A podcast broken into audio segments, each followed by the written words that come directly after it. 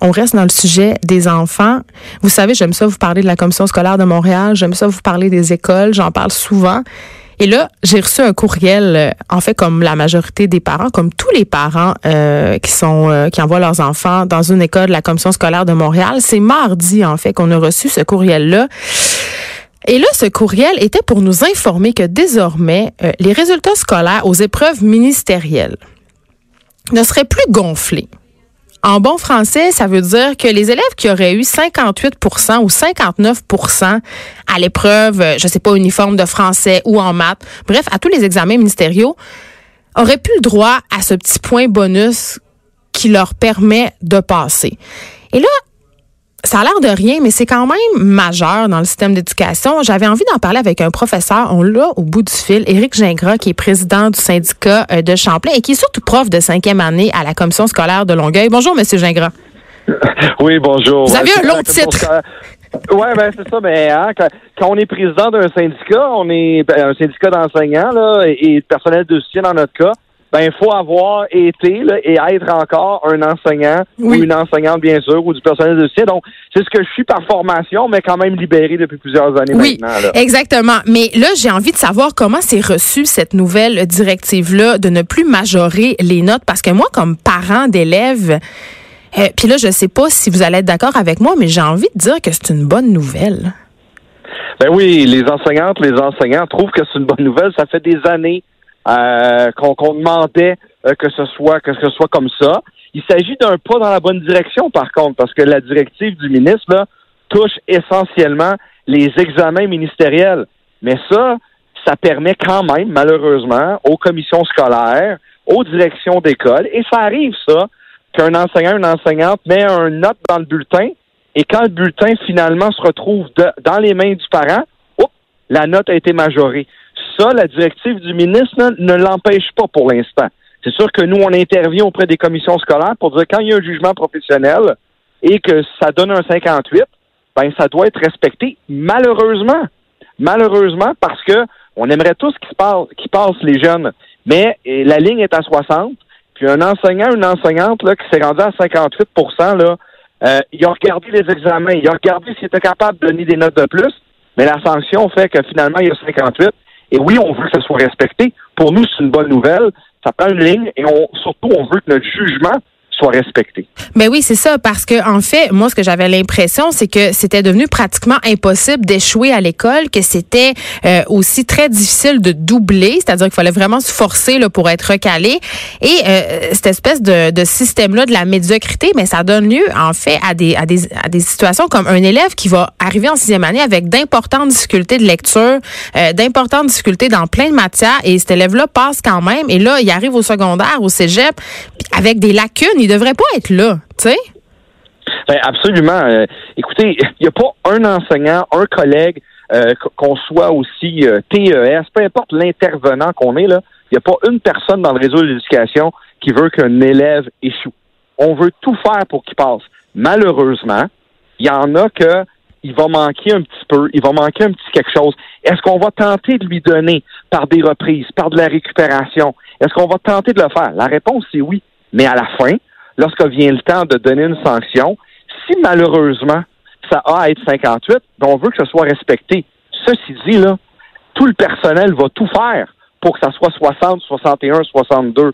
Mais malheureusement, on ne respectait plus ça et souvent, les enseignantes, les enseignants, ils mettaient une note et on retrouvait après ça dans le bulletin la note changée. C'est déjà arrivé et ça, dans les dernières années, là, on a eu à intervenir, on a pris position, on a pris la parole dans l'espace public pour dire que c'était inacceptable. On a écouté un peu, on a été entendu et écouté un peu par le ministre. Maintenant, on veut que ce soit appliqué partout et c'est le message qu'on va donner à nos commissions scolaires. Parce que vous mentionniez Montréal, c'est le cas sur la rive sud chez nous, mais c'est le cas à la grandeur du Québec aussi.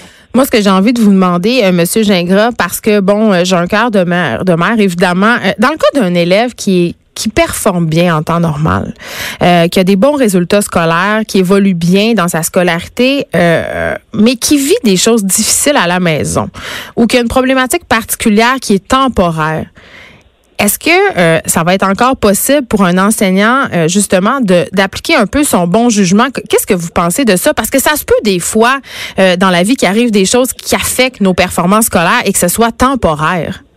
Ah, bien sûr. Et là, vous touchez un bon point. Là. Le jugement professionnel de l'enseignante, de l'enseignant, c'est quelque chose qui est pris en compte, qui doit être pris en compte. Et là, si il y a de la maladie, des problèmes à la maison, ça, il y a des procédures prévues pour ça. Ça, les enseignantes, les enseignants le savent. Et dans n'importe quel examen, un enseignant pourrait décider de ne pas tenir compte de cette note, de cette note-là. Euh, là, on n'est pas dans les examens du ministère parce que ça, il y a davantage de procédures. Mais tout au long de l'année, euh, l'enseignante, l'enseignant peut être en mesure de donner un examen euh, d'appoint s'il y a eu de la mortalité dans la famille ou des éléments comme ça.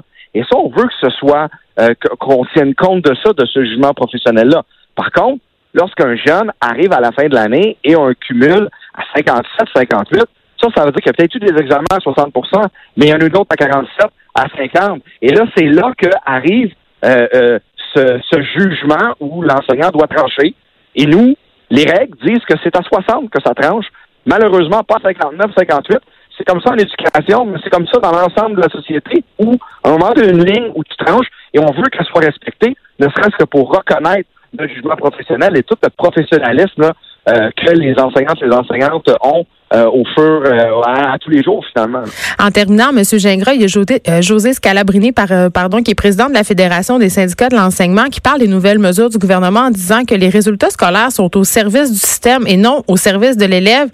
Elle dit que c'est une bonne décision qui a été prise par le gouvernement, mais que ce n'est pas complexe. C'est tout le système d'évaluation et le bulletin en particulier qui doit être revenu et là comme qui doit être revu. Et là, comme parent, je peux pas m'empêcher d'être d'accord. Le fameux bulletin qui évalue les compétences entre guillemets, il n'y a plus vraiment de notes. Moi, j'ai de la misère à comprendre le bulletin de mes propres enfants. C'est quoi votre position par rapport au bulletin?